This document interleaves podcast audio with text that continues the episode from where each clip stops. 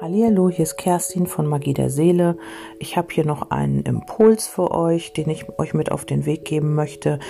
Ähm, meine ganzen Orakel und Impulse sind zeitlos. Genau dann, wann du sie findest, sind sie richtig für dich und ab dem Zeitpunkt gelten sie.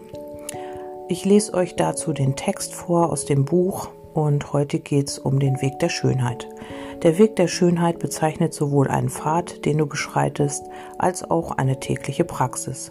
Der Pfad besteht darin, dass du auf deiner Lebensreise immer nur Schönes wahrnimmst, vor dir, hinter dir und um dich herum. Und die Praxis darin, dass du mit deinem Handeln jede Situation, in die du gerätst, verschönerst. Wann immer eine Begegnung droht, aus den Fugen zu geraten, tust du das, um sie zu entspannen und zu befreien. Wenn alle anderen nur Dunkelheit wahrnehmen, weißt du auf das Licht am Horizont hin und hilfst, verborgene Schätze zu bergen. Der Weg der Schönheit lädt dich ein, dir das Leben hübsch zu machen und all das Herrliche in dir und anderen bewusst wahrzunehmen. Halte mal inne, um an einer Rose zu schnuppern, tief durchzuatmen, zu den Sternen hochzublicken und, das, und die gesamte Pracht und Herrlichkeit zu erkennen, von der du umgeben bist. Wenn du an allen Situationen, in denen du dich befindest, etwas Schönes findest, nimmst du auch die Lektionen, die das Leben dir präsentiert, sanft und gütig an. Mach dir klar, dass die Dinge momentan genau so sind, wie sie sein sollen, und sieh das Schöne darin. Sobald du dir diese Haltung zu eigen gemacht hast, kannst du die Veränderungen einleiten, die dir vorschweben.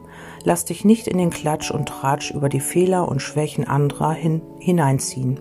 Achte aber darauf, dass du dich nicht von der Oberflächlichkeit, Schönheit eines Projekts oder einer Beziehung, mit denen du liebäugelst, verführen lässt, wenn du später nicht bereit bist, den Preis dafür zu bezahlen.